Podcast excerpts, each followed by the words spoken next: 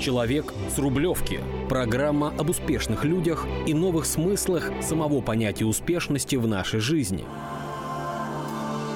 Нам интересны истории людей, достойно проживающих свою жизнь, вдохновляющих других и готовых делиться с миром своим искусством жить радостно, без уныния, в любых обстоятельствах. Вместе с героями программы мы пытаемся выяснить, как включить в человеке его продвинутую версию, вдохновить на любовь к этой жизни через самопознание и созидание. Открыть новые возможности здесь и сейчас. Добрый день. В эфире программа «Человек с Рублевки». И сегодня у нас в гостях уникальная красавица и спортсменка Виктория Шубина, вице-президент а, Федерации триатлона России, девятикратный айронмен, на минуточку, и официальный амбассадор Ironman в России. И, конечно, ведущая Ева Никонова. И Марина Пахомова. Приветствуем Викторию Шубину в нашей студии. Да, Вика, приветствуем тебя. Спасибо, девочки, что пригласили. Я приветствую вас и приветствую всех, кто будет слушать этот подкаст. Да, мы уверены, что сегодняшняя тема вообще для каждого человека, кто попадет на этот подкаст, будет э, очень важной, потому что то, о чем мы поговорим, связано не только со спортом, а вообще с жизнью человека, с ее качеством этой жизни. И то, как этого качества достигать легко и космически красиво. Наверное, об этом, Вика, как ты? Ну, ты готова? я готова отвечать на любые вопросы. Мы заранее говорили, что ни к чему готовиться не надо. И я очень открытый человек и с удовольствием люблю импровизировать и отвечать на любые вопросы. И тема действительно нужная. Я с удовольствием поделюсь какими-то вещами, которые существуют в моей жизни. Никаких секретов нет. Я очень открытый человек. Можно на любые соцсети подписаться. Пишу достаточно много статей. Сейчас пишу книгу. И хочу, чтобы как можно больше людей жили полной жизнью, были здоровыми и были счастливыми. Это очень взаимосвязанные, с моей точки зрения, вещи. Ну да, не случайно все мудрецы говорят про э, здоровый дух в здоровом теле. Вот э, сегодня об этом, потому что тот э, аватар, который у нас есть у каждого, имеет огромное значение. И что бы ни говорили, все-таки у каждого человека есть огромное количество инструментов, которыми он может воспользоваться. Много из них простых, легкодоступных. Самое главное, чтобы было желание этим заниматься. А для этого мы сегодня и откроем те моменты, на которые это ваше состояние может повлиять наилучшим образом. Но я бы сразу прокомментировала тогда свои мысли по этому поводу. Самый главный инструмент — это наше тело. И мы, когда становимся взрослыми, на самом деле забываем, насколько это важный инструмент. Потому что если у нас нет тела, у нас нету в материальном мире. Ничего нету. Мы не можем чувствовать, мы не можем любить. Э, мы не можем получать какой-то жизненный опыт. Может быть, мы есть в каких-то других измерениях, все проверят. Да. И пока не удавалось как-то по-другому, да. Ну, вот. пока но, так. но в материальном мире реализация возможна полная только если вы хорошо взаимодействуете со своим собственным телом, его понимаете, если вы можете копить в нем энергию, если оно здоровое, потому что как только тело начинает болеть, если что-то где-то болит, мы становимся, большинство людей, я бы так сказала, сказала, становятся не очень экологичными. Потому что боль — это всегда сложные эмоции, которые отражаются такими сложными волнами внеш... во внешний мир. Не всегда они благоприятны для других. Чаще нет. Человек с Рублевки теперь, конечно, хотелось бы спросить э, про Iron Man. Я думаю, что очень многие знают, что такое Iron Man, да, в общем, но, ну, может быть, кто-то не знает, да, в общем. А, Вика, расскажи нам, пожалуйста, что такое Iron Man, вообще, что из себя представляет, да, вообще, вот, ну, для тех людей, которые вообще не понимают, что это такое. Iron Man — это длинная дистанция триатлона. И с Ironman все началось с точки зрения истории э, развития такого мультиспорта, как триатлон. Триатлон — это спорт, мультиспорт, в котором есть три дисциплины — плавание, велосипед и бег. Если мы говорим про олимпийскую дистанцию, то, что сейчас могут наблюдать с 2000 года, это олимпийский вид спорта. Полтора километра плывут в открытой воде, 40 километров едут групповую гонку на велосипеде, и потом 10 километров бегут. Это олимпийская это дистанция. олимпийская дистанция, да. Доступная а если, не всем. А это, а, если мы говорим про Ironman, который родился в 78 году, через 4 года после того, как родилась я, такой вид спорта, который был, видимо, придуман для меня. Вот я знала, в каком году, я нет. Вот но этому, это моя сейчас жизнь и работа, и очевидно, что я, конечно, этими вопросами интересуюсь. Так вот, Ironman — это длинная дистанция триатлона, там нужно 4 километра проплыть в открытой воде, сразу после этого сесть на велосипед и проехать 180 километров на шоссейном велосипеде, а, не разрешен драфтинг, то есть ты едешь сам с собой, драфтить нельзя, там есть специальные правила, и после этого пробежать 42 километра. То есть это такая занятость на целый день, проснулся, и тебе есть чем заняться. День а расписан. Сколько это занимает времени в целом? То есть вот... Э, От э, в районе 8 часов, если мы говорим профессионалы. Сейчас профессионалы уже делают эти старты из 8 часов, ну, самые быстрые гонки.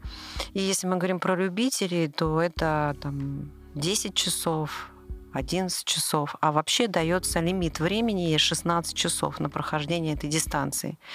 Но я хочу еще отметить, э, что я в триатлон пришла в 36 лет. Да, вот это важно, потому что, может быть, многие думают, знаешь, как Уникальный бы, опыт, на самом деле. Если этот думаю. спорт был придуман для тебя, то, соответственно, ты с детства к нему и готовилась. Нет, на самом деле пришла... история-то другая абсолютно. Совершенно другая история. Я пришла в триатлон в 36 лет, а сейчас мне 48 лет, и я уже бабушка, реальная бабушка. Если в 36 лет можно стартануть и стать девятикратным айронменом, а, причем я так понимаю, что у тебя все-таки подход-то не такой, что надо тренироваться с утра до вечера, и э, мы говорим здесь о психологии спорта очень много, о внутреннем состоянии человека и о качестве того, что он делает. То есть как можно достигать чего-то через расслабление, да, то есть где-то даже. Э, да, вообще в спорте расслабление – это очень важная история. Ну, потому как... что я знаю много спортсменов, которые не очень хорошо умеют это дело, и что приводит, ну, делать, расслабляться. Ну, да, я бы сейчас стала тебя спрашивать, назови конкретные фамилии и имена. Высококвалифицированные спортсмены не могут себе этого позволить какие-то невысококвалифицированные спортсмены, которых считают спортсменами угу. обычными люди, обычные люди, наверное, могут э, прожить какую-то историю в спорте, но она точно не будет долгосрочной. Да, приведет к травмам. А, вот именно. А вообще спортсмен-профессионал это всегда человек, который умеет качественно восстанавливаться и, конечно, расслабляться. Вообще это начинается с идеальной техники тела, потому что идеальная техника тела, что такое идеальная техника?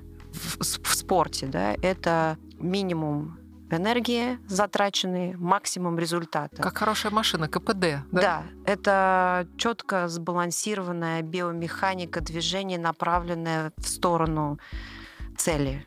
Потому что спорт разные, цели разные, естественно, дистанции разные и так далее, но это четко сбалансированное движение.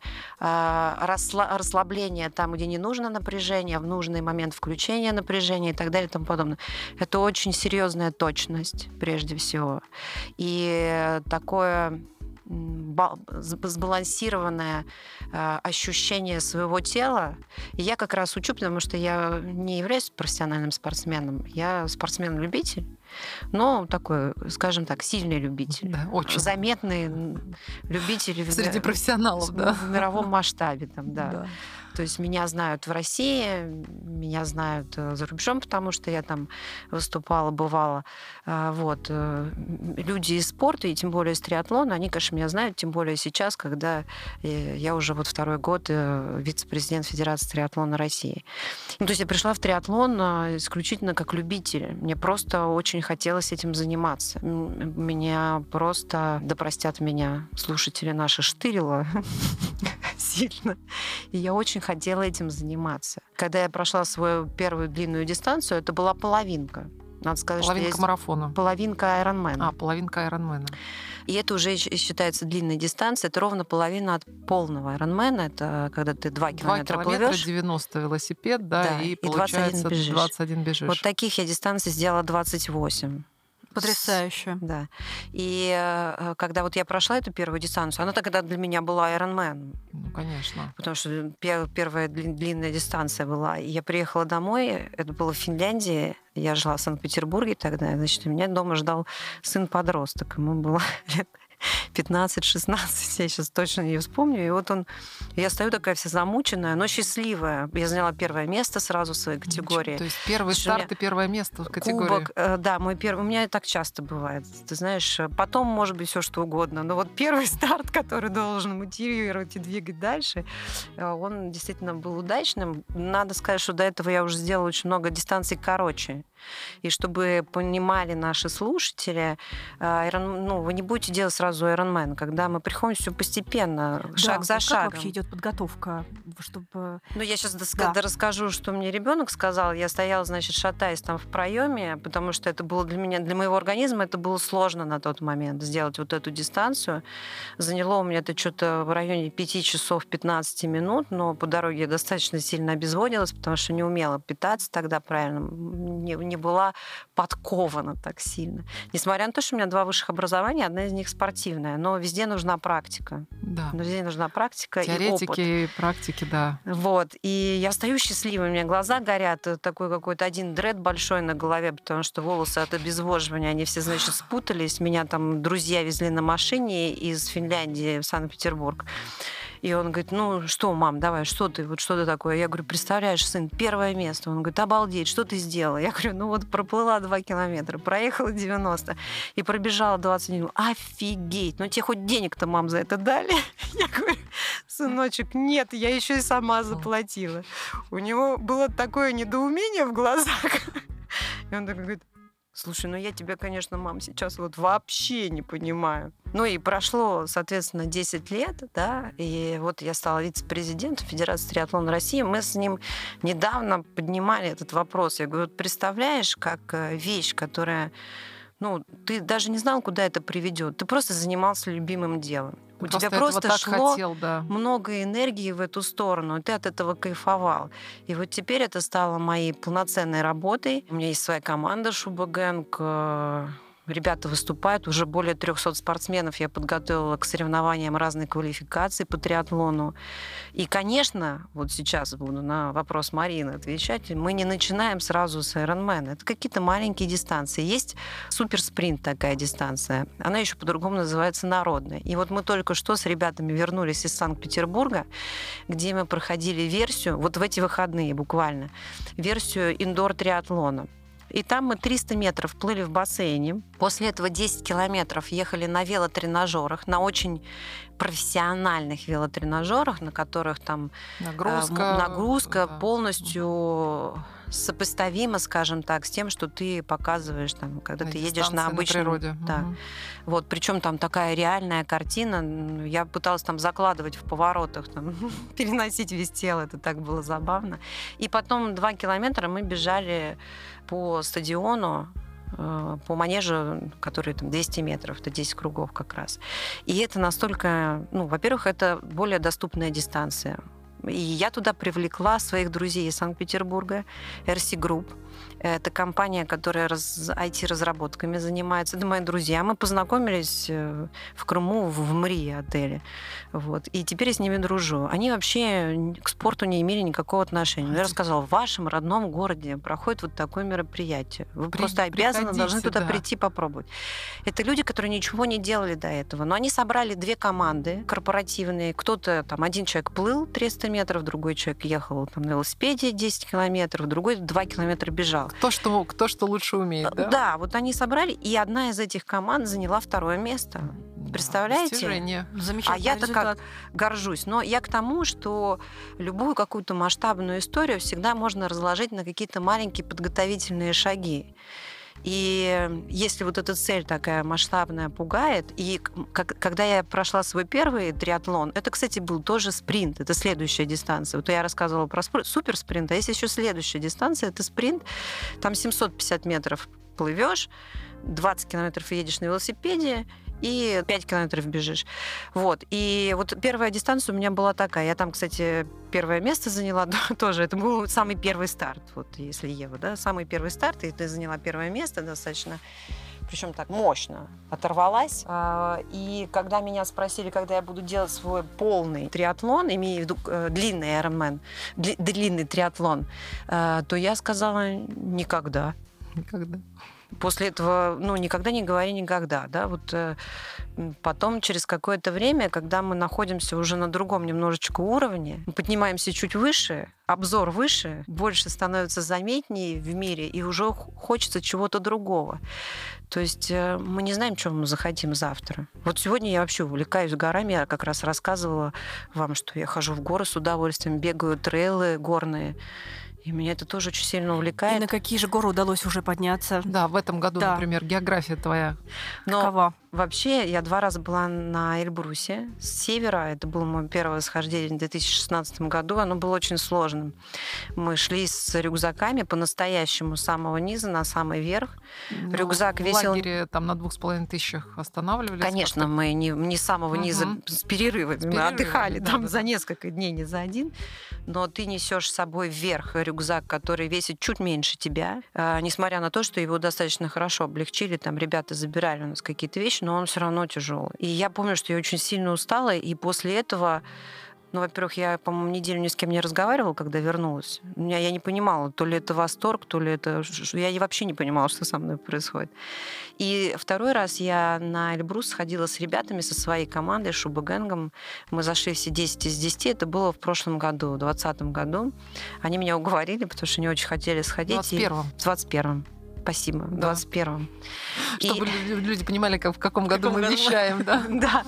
Значит, и мы вот за командой Шубугенг поднялись, но уже с юга.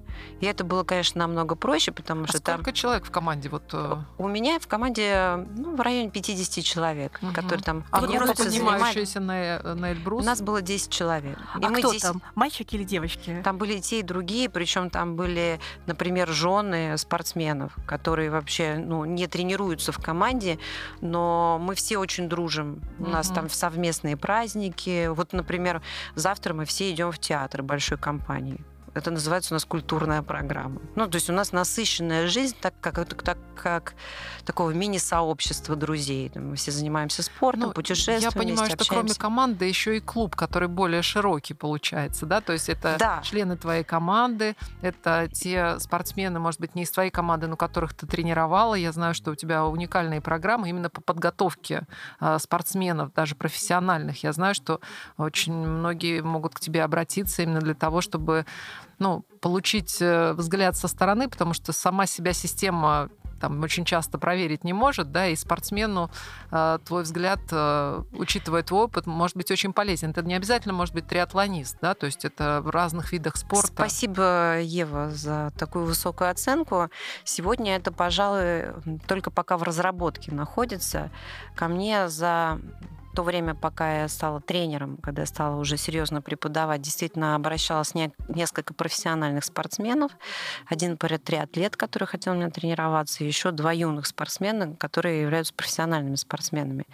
А, я не работала с этими спортсменами, тогда я сделала выбор в сторону а, любителей, потому что у меня уже была набрана, набрана команда, а профессиональные спортсмены — это другого уровня ответственности, это нужно было оставить Тогда свою то, основную деятельность угу.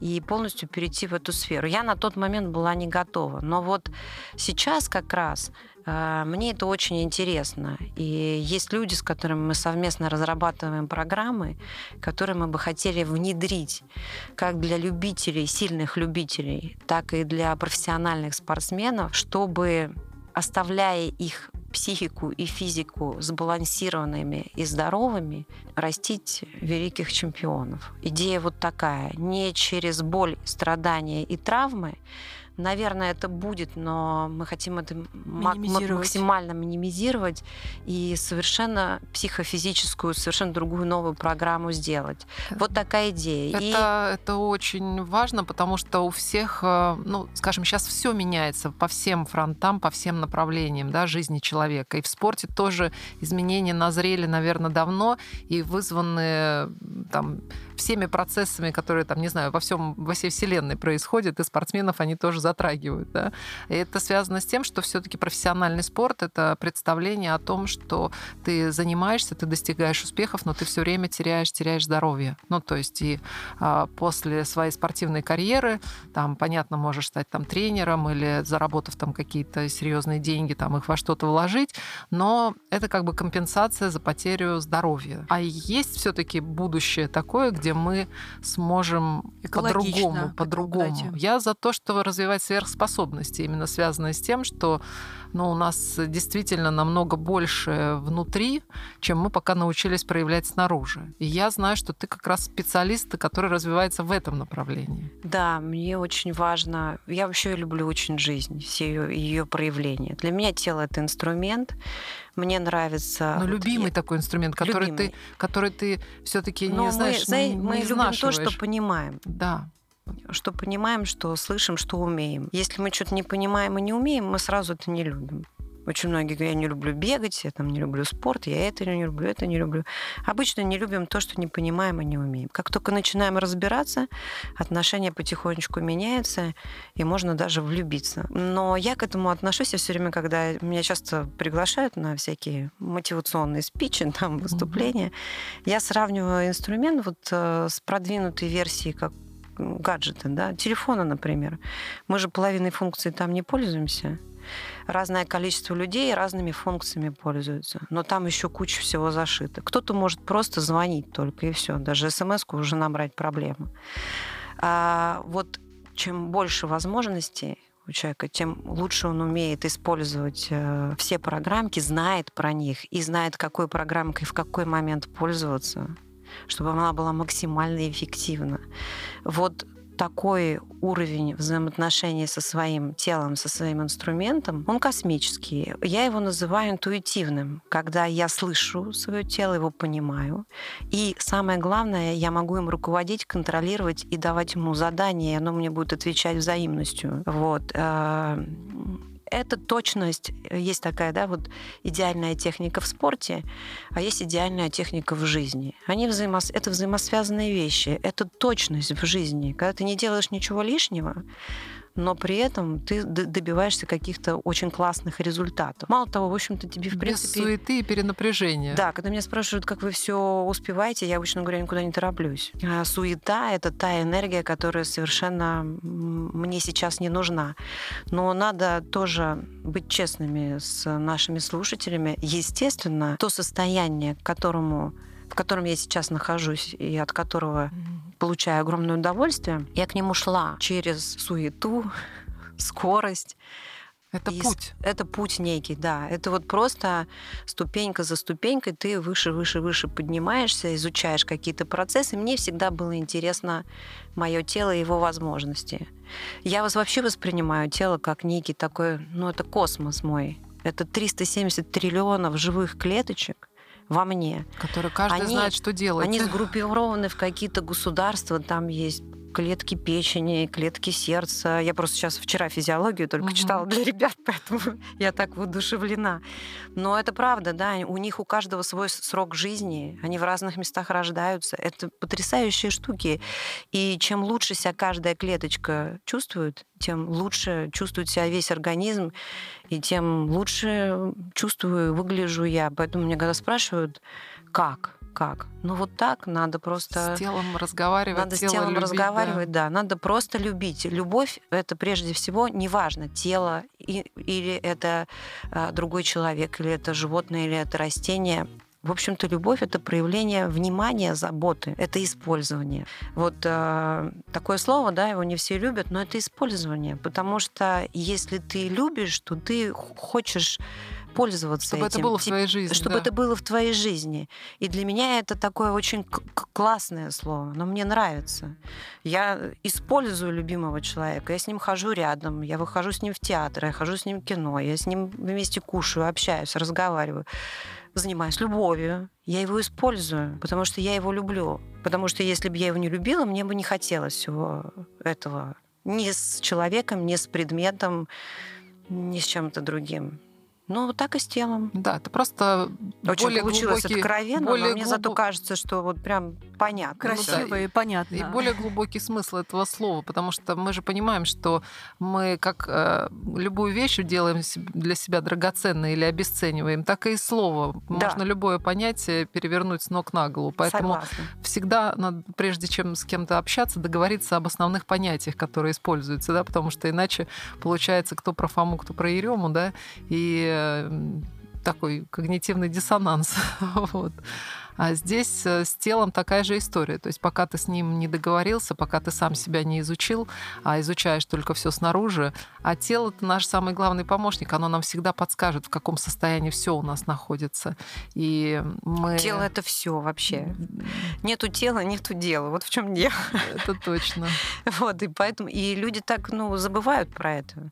Они забывают, что это какой-то дар, который вот при рождении выдан для использования. У него есть там срок службы, у него есть технические особенности, у него есть огромное количество функций, и просто это процесс, который нужно изучать. Как только ты становишься интересен сам себе, обычно люди возвращаются к себе. И это нормально, потому что есть сенситивные периоды детские, в детстве нам, наш организм э, развивается каким-то образом, это здорово изучено. Да? А есть сенситивные периоды в жизни, то есть есть нормальные закономерности, через которые мы проходим. Вопрос в том, что кто-то застревает в каких-то периодах, кто-то идет дальше. И эти все процессы изучения, они совершенно нормальные. Так вот, как только начинают люди чувствовать, что им не хватает энергии, что у них что-то заболело, что уже как-то это не так, как э, было там в 16, 18, 20. Вот э, в этот период люди начинают возвращаться к своему телу и думать вообще, а как же правильно учиться с ним взаимодействовать. И начинают изучать этот процесс. Это очень интересная тема. Мы вот еще здесь говорили про горы, и хотелось бы спросить, а какие вообще есть в России направления, где можно ну, заниматься триатлоном дистанции, как это правильно называют, да? Потому что многие может знают быть, соревнования, которые соревнования, проходят. да. То есть где вообще, какие еще места у нас природа красивые, где это все проходит? У нас замечательная, потрясающая природа. Я только что приехала из Кисловодска, где находится сейчас э, сборная юниорская по триатлону. И надо сказать, это удивительно, но я была там первый раз на олимпийской базе. Вот, э, Кисловодске. Кисловодске. Кисловодске, да. Высота 1240 метров. Я была потрясена и тем, какая это уникальная база, с, э, с какими возможностями. Бассейн 50, ми- э, 25-метровый, 11 дорожек. Там э, ну, такие залы замечательные. Просто ну, все потрясающие. Манеж. э, Но там не очень красиво. Парк. Там тренируется большое количество спортсменов э, совершенно из разных видов спорта. А, Но это просто как одно из мест, потому что я только приехала, и мне вот прям, я думала, боже мой, где же я была все эти 48 лет, почему я только сейчас туда приехала? Из моего окна был виден Эльбрус, чтобы вы понимали. Каждое утро он меня встречал. Это просто какой-то сумасшедший вид был. Кстати, вы спрашивали, на какой горе еще была. В этом году, в феврале, я была на Килиманджаро. Это в в Африку ездила, это было очень далеко. И вообще через года 3-4 собираюсь э, на Эверест. Но пока к этому готовлюсь. планы, да, Инна? Да, Да. к этому готовлюсь. Но если мы возвращаемся к триатлону, да много замечательных у нас мест, и у нас есть э, ребята. Во-первых, федерация проводит очень много То есть стартов. э, можно посмотреть на сайте Федерации старт. Да, У есть э, тебя там в твоем Абсолютно верно. Инстаграме. Этих стартов очень много, их- достаточно, э, чтобы проявить свои навыки, да, так как, как э, и попробовать себя на любой дистанции. Начиная от индор-триатлона, я вам рассказывала, что вот только... И, кстати, но это... меня впечатляют именно природные вот эти истории, потому что когда я слышу тво- твои рассказы и вообще географию твоих перемещений по миру, меня она вдохновляет. Я думаю, боже мой, это просто прекрасная идея проводить это все в таких э, замечательных В природных Сочи местах. Iron Star проводит э, соревнования, там есть и половинка, и полная дистанция. В Завидово под Москвой проводятся соревнования. Э, Но это я такие знаю, старты. что ты в еще с Санкт-Петербурге. очень плотно сотрудничаешь. Там тоже проходит... В этом э, году у них проходил первый старт, они делали первый старт, Мрия триатлон у них называется. Очень э, такой специфичный, самый сложный, я бы сказала, старт э, в триатлоне в России. в России, да, по, триатлону, потому что там большой набор высоты на Мгм. велосипеде и по бегу. И Но это не половинка, это полный. Полноценная, Там да? там был по- полная была версия, половинка. Мгм. Ironman, э, и по дистанции имеется в виду. Потом у них была олимпийская дистанция и спринт. То есть Для любой человек, да, мог попробовать, и тоже можно было бы в команде поучаствовать. И я как раз прошла эту дистанцию, стала там победителем среди женского, в женском зачете. Это было очень приятно. Спасибо. Да. Еще с одной победой. Да. Но у меня в этом году, надо сказать, очень приятные старты. Я должна была в мае ехать на чемпионат мира в Америку. Да, сколько чемпионатов мира у тебя было? А, семь чемпионатов мира всего. Должен, должен был быть вот этот вот восьмой, и это должен был стать десятый Ironman у меня. Он и где, на чемпионате он, мира. Где он бы проходил? Он должен, он проходил в штате Юта по определенным понятным абсолютно причинам. Я туда не поехала. И, в общем, я спокойно это перенесла, но а, как-то вот все равно хотелось где-то себя реализовать. Я как раз а, стала выступать на вот таких каких-то неспецифичных для себя, скажем так, дистанций, потому что Ironman на самом деле это один день, прожитый в более высокой интенсивности. Это вот как бы долго и, и медленно. Ты не торопишься никуда. Вот. А, а я стала на таких более каких-то специфических для себя дистанциях выступать, и у меня все места первые. Так приятно вообще. Так не, я честно говорю, так не каждый год, конечно, было. Очень приятно. У меня сейчас очень хорошая спортивная форма. Я становлюсь взрослее, но люди, которые работают с моим телом, с моим восстановлением, они, конечно, все время удивляются и этим Что радуют цифры, меня. которые там э, прибавляются. Ну, э, наверное, вот этот вот опыт, два высших образования, работа со своим телом, работа с большим количеством спортсменов, потому что у меня, конечно, жирно и выделено, и с восклицательными знаками через здоровое, сбалансированное тело, психофизическое состояние, потому что наше тело — это отражение нашего сознания, приходить к результату. А, вот э, каким-то образом личным примером я показываю, что это очень даже возможно, и это очень классно и приятно. Ты становишься точной, и вот массажисты, к которым я прихожу, они все время удивляются. Они говорят, ну надо же, какое у вас там э, мягкое тело. Да? Казалось бы, что оно должно быть все, все, все в триггерах, э, в каких-то зажимах, потому Нет что вы много тренируетесь. Да. А это не так. Но я очень много внимания уделяю, конечно, восстановительным процедурам, потому что восстановление — это часть тренировочного процесса. И... Это как голодание. Вход в голодание, само голодание, выход, выход из голодания. голодания. То есть обязательно Но... надо все, иначе никакого эффекта не будет. Ну, сто процентов. Наверное, голодание — это чуть-чуть другое. У меня, кстати, знаете, есть интересно, захотите меня пригласить еще раз, будем говорить про интуитивное питание. Я создала целый курс, который называется «Интуитивное питание». И у меня есть, э, ну, с моей точки зрения, такой немножечко другой, э, нетрадиционный взгляд на тему питания. Я вообще я за нетрадиционный взгляд, особенно от такой прекрасной женщины. Человек с Рублевки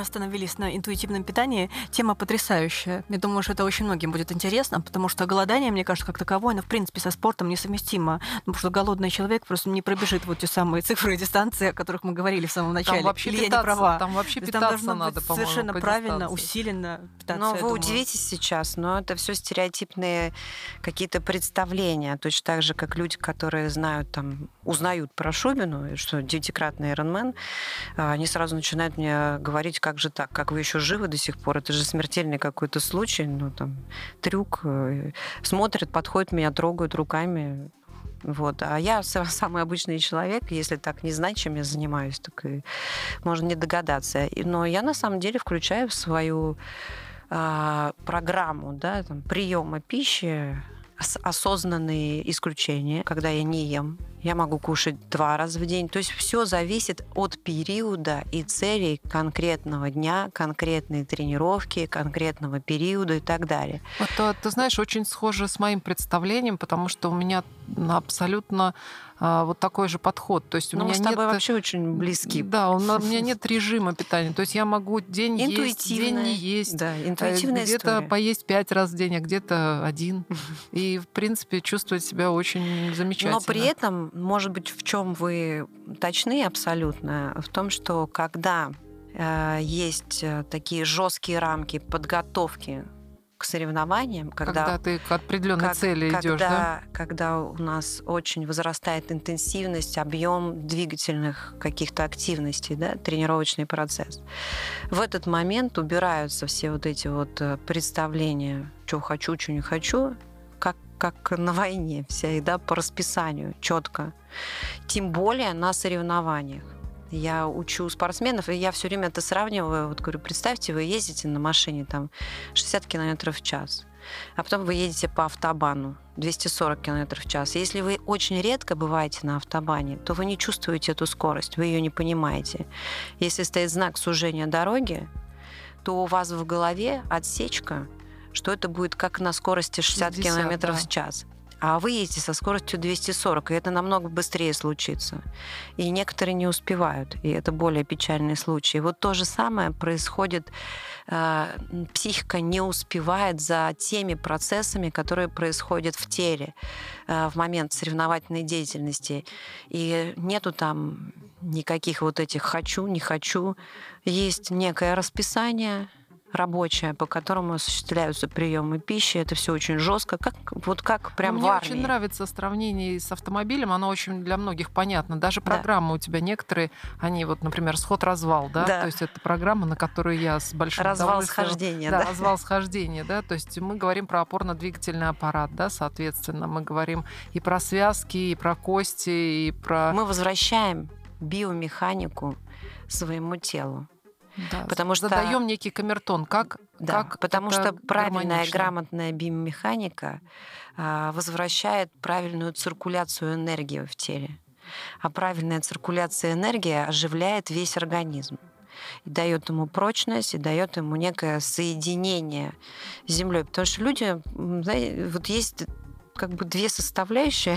Это удивительно, но я, меня приглашают периодически. Вот я приезжала в Лаганаки, э, здравниц, которую я очень люблю, и в которой мы сейчас с тобой как раз э, собираемся на развал схождения. И там э, Лаганаки специализируются на как раз опорно-двигательном аппарате. То есть туда приезжают люди, у которых проблемы с опорно-двигательным аппаратом. И вот интересно, я им на первой такой лекции ознакомительной им задала вопрос. Скажите, пожалуйста, а где живет а, вашем теле? Мне, мне сейчас очень хочется задать вам этот вопрос. Но мы попросим тебя ответить на него лучше, чтобы зрители сразу э, правильный ответ вот и от специалиста зафиксировали, да. чтобы, знаешь, мы их а, про- программу такую дали хорошую. Я сначала расскажу, потому что, наверное, там люди, которые нас слушают сейчас, у них в голове родились какие-то свои ответы. Да. какие ответы я услышала? В голове, в животе, в сознании. Вот какие-то такие, какие-то такие я услышала э, ответы. А на самом деле нужно немножечко приземлиться. Она живет в стопе. Стопы первое, что взаимодействует с опорой. И если стопа не рабочая, к сожалению, 90% э, населения это так сегодня, потому что мы с детства входим, сходим в какой-то, да? какой-то обуви, мы перестаем взаимодействовать с землей, мы не понимаем и не чувствуем стопу. И отсюда, естественно, стопа это первое. Дальше голеностопный сустав, коленный сустав, тазобедренный сустав, позвоночник, поехала вся структура.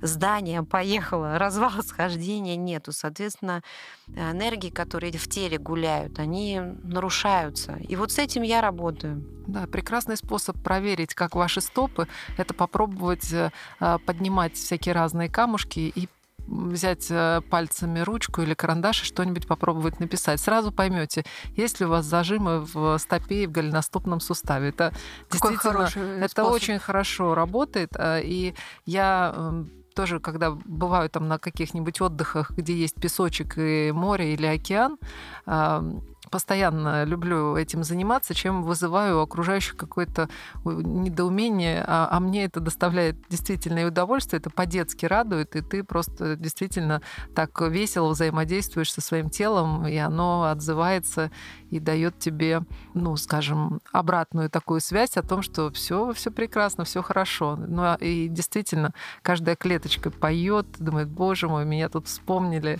это же так здорово.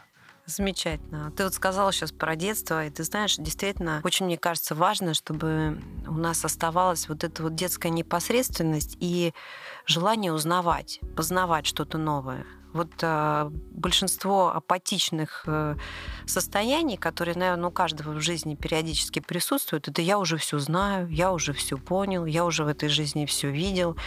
И такие сложные периоды, ну, у меня они были. Мне кажется, у, у каждого, каждого взрослого человека, бывает, они да. бывают. Даже у подростков это бывает. Ну, это понятно. У подростков там гормональная система взрывается каждый день по-новому. Ну, у взрослых же тоже гормональная система постоянно в развитии в каком-то, то в одну степень, Но вот когда эти все проходим неурядицы, да, и открываются какие-то новые возможности, ты думаешь, боже, столько всего еще интересного, неопознанного, классного, волшебного, встречаются какие-то потрясающие люди, какие-то потрясающие проекты, так интересно жить.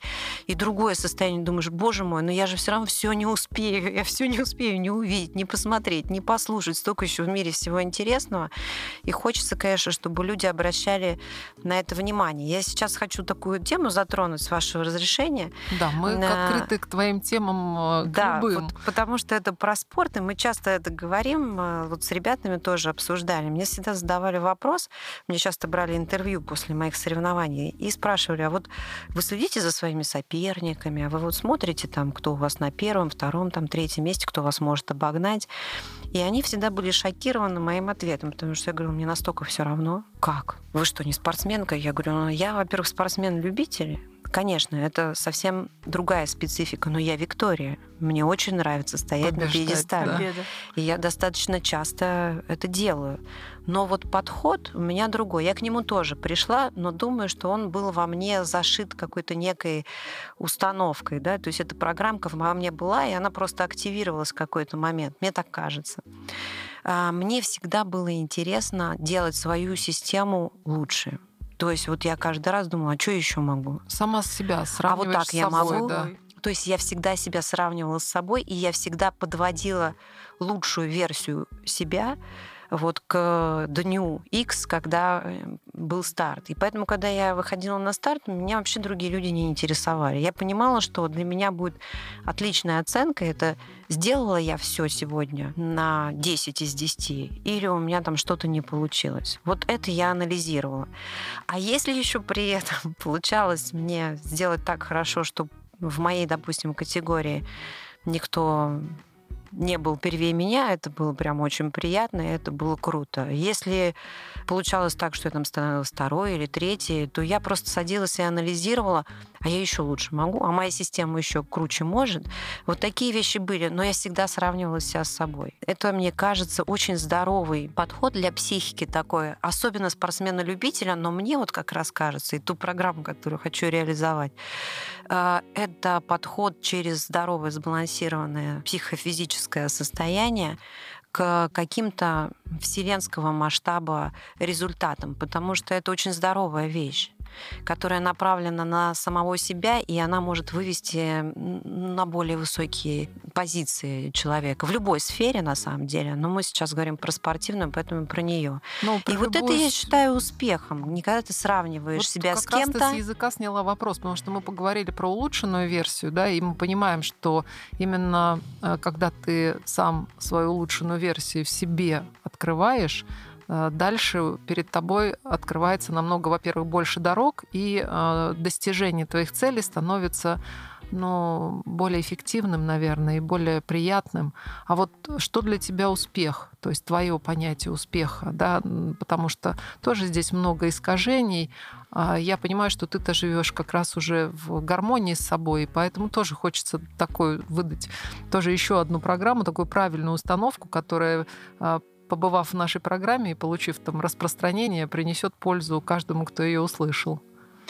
Для меня успех. Но заниматься любимым делом, иметь такую возможность. Создать ее себе эту да, возможность. создать себе возможность, когда ты понимаешь, а, у меня нет какого-то четкого расписания.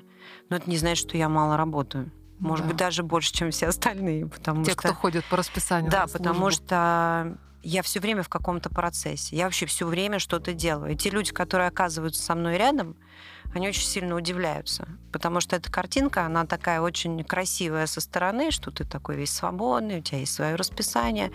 Но когда они оказываются со мной рядом, ко мне сын приехал, а, и со мной там три дня пожил, он говорит, мама, у тебя так все время, что ли? На третий день он меня спросил. Да, мам, ты все время на работе, да? Я говорю, как бы 24 а как на 7, конкретно? да. Я даже не поняла, о чем он спрашивает. Ты сегодня куда-то бежишь, плывешь, едешь, пишешь, звонишь, читаешь, там, значит, создаешь что-то постоянно. Я постоянно в какой-то движухе. Но мне это нравится. Но я при этом в 10 ровно часов, когда он там пытался со мной поговорить, я говорила, Вить, мне пора. Он такой, ну Вечером. понятно, ты спать. Я говорю, да. У меня четкое расписание, то есть э, для того, чтобы я была в ресурсе, у меня есть э, некие какие-то ну, конкретные такие триггеры, которые я должна выполнить в своей жизни. Я понимаю, что вот это так надо сделать. Конечно, есть исключения из правил. Есть праздники, можно куда-то улетать, перелетать, но я все равно это потом обязательно компенсирую. Вот, э, ну вот так, да. И это для меня основной успех. Я просто кайфую, я получаю от жизни огромное удовольствие. Мне интересно. Я встречаю потрясающих людей, которые мне очень симпатичны. Я вижу их э, какие-то фантастические стороны, э, восхищаюсь ими. Мне это очень нравится. Мне нравится, что вокруг меня такие люди которые делают такие там вещи Ну, замечательные. подобное притягивает подобное. Извини, Снимают как- кино, Да. пишут книги, пишут картины, создают, как ты, Ева, такие чудесные какие-то вот молекулы. Спасибо большое. Да, Марина Вот. У нас, например, уникальная история делает э, с научными открытиями, которые, например, ученые э, сделали научное открытие, а по пути были у них процессы, на которые они не обратили внимания. Там в микроскопе э, в 400-кратном или 500-кратном увеличении делали фотографии Ага. научных своих открытий. А Марина там увидела такую красоту, что сейчас на всех выставках, где она выставляет э, эти фотографии графена, которые она когда-то заметила уже сколько лет, Марин, назад. Уже почти 10 лет. Да, и ты понимаешь, дело в том, что вот как мы говорили про клеточку, тело, Да. вот там тоже графен каждый раз дает новую картинку. Ты фотографируешь графен, но фотографии все время разные. То есть это как Клеточки. клетка, клетка печени или клетка сердца, да? То есть это совсем отдельный мир Но такой я космос. уверена, что я еще с Мариной познакомлюсь поближе с ее уникальностью, да, и Да, вот и- гениальностью. Да, и просто получается, что ты тоже получаешь э, такую возможность погрузиться в внутренний космос вообще одного графена, а он такой огромный, понимаешь? Вот также это настолько расширяет люди, кто там решился осознать это, что вот э, что он увидел, они просто получают какое-то огромное расширение. Они говорят, неужели так бывает? Мы когда понимаешь, ну да, вот так вот бывает. Они говорят, ну значит, и у нас там что-то такое, наверное, внутри-то интересное, может быть, и, Очень. и- да, может быть, и в себя так Очень заглянуть в интересно, и какую-то. самое главное, что Ева. совершенно неизученное. Неизученное, да. Мы меньше всего знаем про самих себя.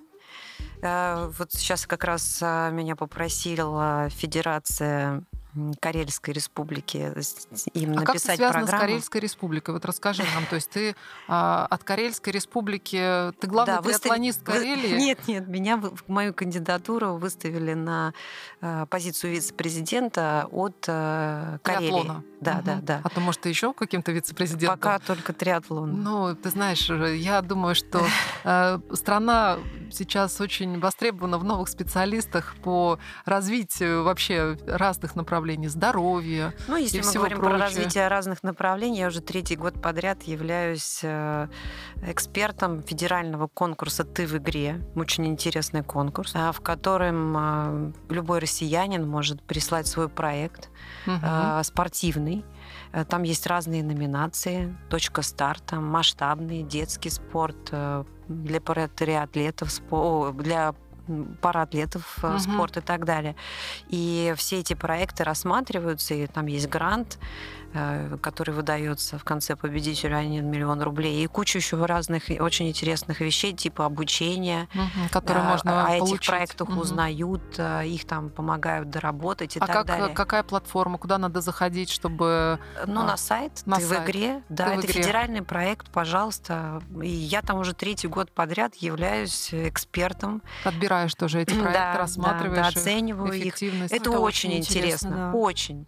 Э, Поэтому я там третий год подряд, потому что я каждый раз жду с нетерпением этих новых проектов. Мне так интересно. Мало того, э, в этом году я ездила на Малидак. Это такой трейловый бег Э, этот проект получил, э, выиграл в своей номинации. Он не получил гран-при, но он выиграл в своей номинации. Это где это было проходило? Башкиркистан. Угу, Башкортостане. И, да, угу. и я там, соответственно, бежала 28 километров. Одним днем туда из Сочи прилетела в ночи, чтобы пробежать там 28 километров. В этом проекте? По горам, да. То есть, ну, у меня была такая идея, что те проекты, которые меня зацепили, которые мне очень понравились, что вот я раз в год... Личным присутствием. Личным присутствием буду их поддерживать. Мне очень понравилось. Я хочу в этом году продолжить. Надеюсь, что у меня хватит на это и времени, и сил, вот, чтобы никого не обидеть, своих спортсменов, семью свою. Они тоже меня должны иногда видеть. Это Может быть, да. их буду брать с собой. Вот это, кстати, хороший выход из положения, я считаю. Замечательный. Вик, а мы знаем, что ты основатель подразделения триатлон сети клубов World Class. Я просто очень люблю World Class, потому что меня связывает со спортом вообще, как я туда попала. Я с 2005 года. Он такой прям член клуба. Для меня это и семья, и друзья, и тусовки. Мы путешествуем вместе, мы отдыхаем вместе, мы дружим, мы спортом занимаемся. И вот очень интересно, что такое масштабное направление ты там возглавляешь. Это прям мое почтение. Я знаю, что все мои друзья, которые послушают Power классу если я сброшу наш чудесный чат, привет заядлым банщикам, надеюсь, что это не будет рекламой, да. а, я с удовольствием это сброшу, я знаю, что они будут в восторге. Да, и World Class, э, вот мы с Мариной, когда познакомились, мы выяснили, что первый клуб в Москве, который я стала посещать, посещать это тоже был World Class на Житной. Ну, потом вот было именно Концево. всех. И он да. же, кстати, первый знаковый, который да, открыла да, да. чудесные Слуцкий. Да, да, да. То есть мы э, там э, тоже очень много времени проводила, и очень хорошие воспоминания об этом клубе. Я считаю, что они очень ну, много сделали для развития. Я поддержу, потому что я обожаю World Class. Угу. Это вторая компания, фитнес-компания, в которой я стала работать.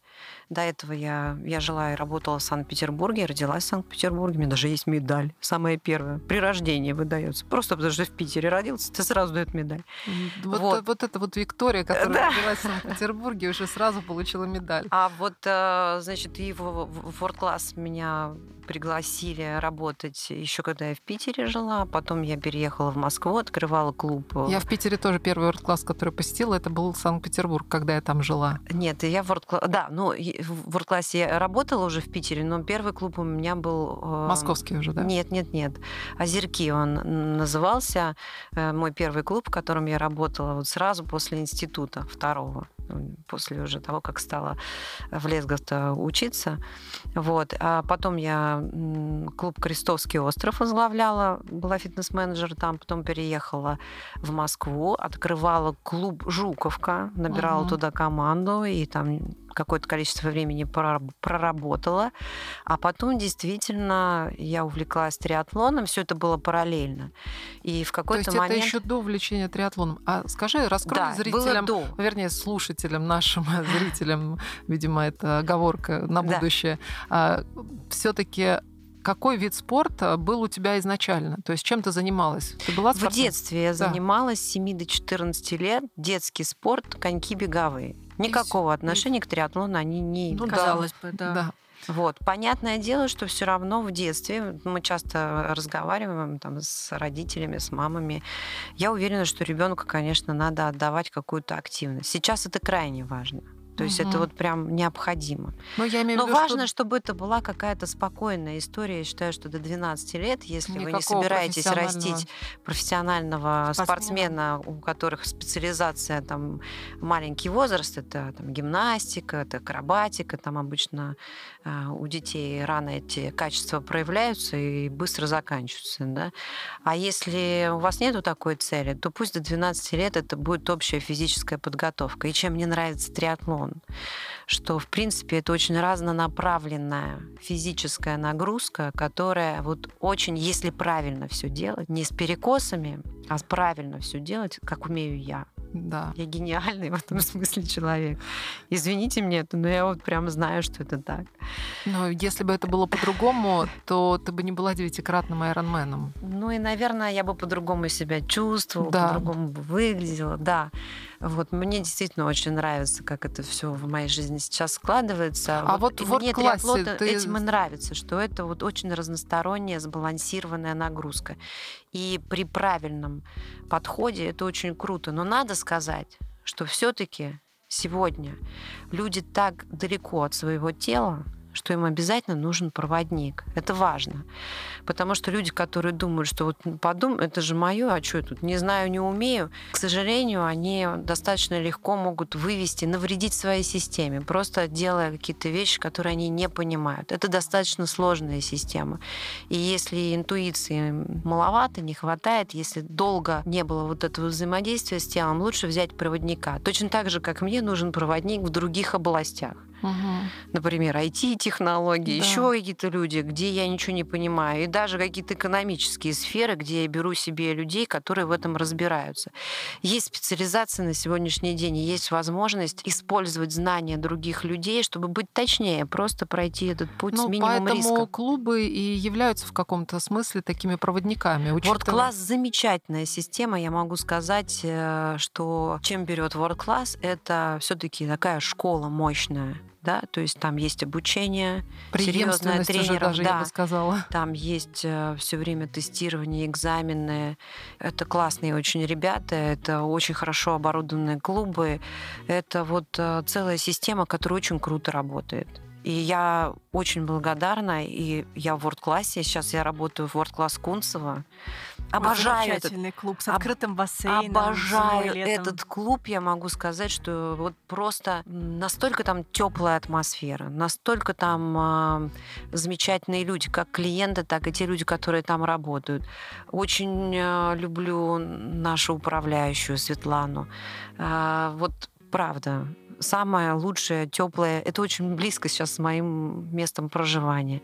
И наша команда по триатлону э, тренируется там, и я так этому рада, потому что мы до этого тренировались в другом клубе, тоже все было хорошо, но вот сейчас Сейчас все сложилось. Превосходно, да. космически, просто вот так, как должно быть. Получают этого огромное удовольствие. Но я в Кунцево провела тоже несколько лет жизни. Надо Приглашаю навестить, вас, девочки, надо на тренировку да. по плаванию. Приходите. Придем, придем обязательно. На самом да. деле я периодически в Кунцево бываю, то есть с дружественными визитами, и очень люблю и бассейн, это еще отдельное удовольствие. Ну, вот. учитывая, что у нас э, время заканчивается, я бы хотела задать вопрос, э, э, такой наш фирменный вопрос, а, связанный с Подмосковьем, учитывая, что сетка а, вещания Радио 1, где мы находимся, она ориентирована на Подмосковье. Вот про Подмосковье. Какое место Подмосковья у тебя а, является таким местом силы, я бы сказала, которое дает тебе возможность быстро перезагрузиться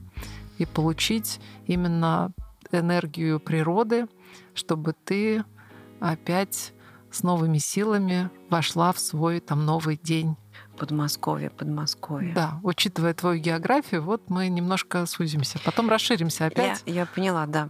Вот во-первых, я обожаю Кунцево свое. Я не знаю почему, мне очень прям нравится место, в ну, котором я живу. Это Москва. Ну, совсем недавно это было Подмосковье. Ну, мне рассказывают, да. что когда-то там был Деревни, лес. Да. Надо тоже еще сказать, что я-то из Санкт-Петербурга, просто чтобы ты понимала, да? Но а я, я правда, уже достаточно... Великого. Я, правда, уже достаточно давно живу в Москве. А Значит, а что мне еще нравится? Я сейчас год не вспомню. Ну, 8 лет я уже здесь живу. Я с 97-го. Вот, значит, что еще? Э, э, мне очень нравится Мещерский парк. Это О, просто это место какое-то, которое меня просто, ну, я не знаю, как это объяснить. Но вот ты просто сказала место силы. Для меня это место силы. Прекрасно. Принято. Я тебе назову те места, Принято. которые вот, э, ну, мне действительно очень нравятся. Мне очень нравятся Лужники.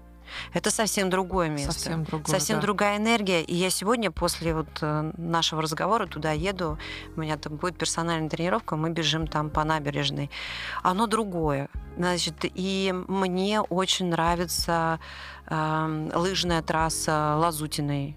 Мы ездим туда, катаемся на лыжах. Ты знаешь, я ну, получаю все, огромное все удовольствие. Места, все места прекрасные. Подожди, это еще не все. Есть еще такое замечательное место Кленово куда мы ездим каждое, вот как наступает лето, мы ездим в Кленово своей командой, и там есть такой круг, где мы катаемся на велосипедах. Он 20 километров. То есть Лазутинка все таки это зима лыжи, да, а да, Кленово да. велосипед, потому что на Лазутинке летом тоже велосипед, но там не очень комфортно. Ну, там взгляд. не очень комфортно, угу. а вот туда приезжают все велосипедисты, угу. и поэтому вот видишь, ну вот такие места, да, очень люблю.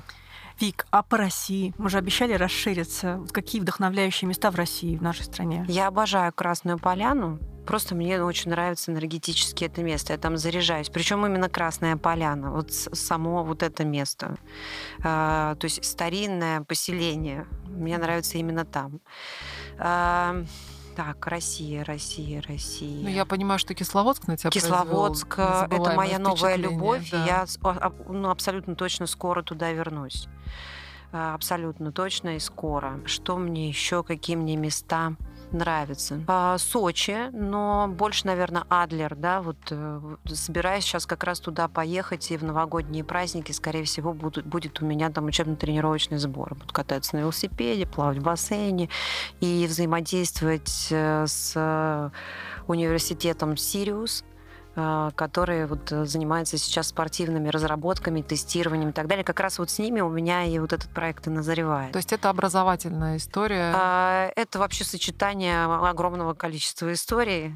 Как, э, как мы любим на стыке, на стыке разных междисциплинарных, междисциплинарных историй. И это, конечно же, при Эльбрусе, от которого просто я схожу с ума вообще. Вот просто настолько сильная, потрясающая энергетика там, ну, мощнейшая. Ну, просто чтобы вы понимали, я в этом году собираюсь третий раз пойти на Эльбрус. Для меня это, конечно, еще дополнительно площадка просто тренировочная, да, просто мне надо периодически ходить в горы. А дальше я хочу там на Казбек сходить угу. еще, на пик Ленина сходить, э, ну, куда-то, на Белуху. Много угу. там, куда я хочу сходить. Вот на Белуху я с тобой тоже хочу сходить. Пожалуйста. Хотя я, я, я сюда хочу, конечно, сходить, но на Белуху я не Давай с Эльбруса начнем. В августе. На Эльбрусе я была на вертолете, но пешком это совсем другая история. Совсем другая да. история. Как много весту, Виктория. Понятно, что откуда столько энергии, Конечно. столько мест силы. Да я вообще думаю, что надо еще посидеть, подумать еще что-нибудь найду ну, я. Я считаю, что Вика, конечно, она воплощение того самого моего любимого принципа, что место силы там, где ты, да, там, это где правда. ты сам. Поэтому да. вот я всем желаю нашим слушателям прийти к такому состоянию, и я считаю, что мы сегодня дали возможность Э, узнать и прикоснуться э, к человеку, который является действительно одним из лучших проводников к своему телу, к гармонии через тело на нашей планете. Говорите, не молчите. Абсолютно с этим соглашусь. Да. То есть... Спасибо огромное, девочки, что вы меня пригласили. Я получила огромное удовольствие от общения. А, надеюсь, что уверена, что наш разговор будет очень полезен да, и продолжится. слушателям. И с удовольствием жду приглашений на любые темы. Всегда откликнусь взаимностью. Да, с вами была программа «Человек с Рублевки» и ее ведущие Марина Пахомова и Ева Никонова. «Человек с Рублевки» – программа об успешных людях и новых смыслах самого понятия успешности в нашей жизни – нам интересны истории людей, достойно проживающих свою жизнь, вдохновляющих других и готовых делиться с миром своим искусством жить радостно, без уныния в любых обстоятельствах. Вместе с героями программы мы пытаемся выяснить, как включить в человеке его продвинутую версию, вдохновить на любовь к этой жизни через самопознание и созидание. Открыть новые возможности здесь и сейчас.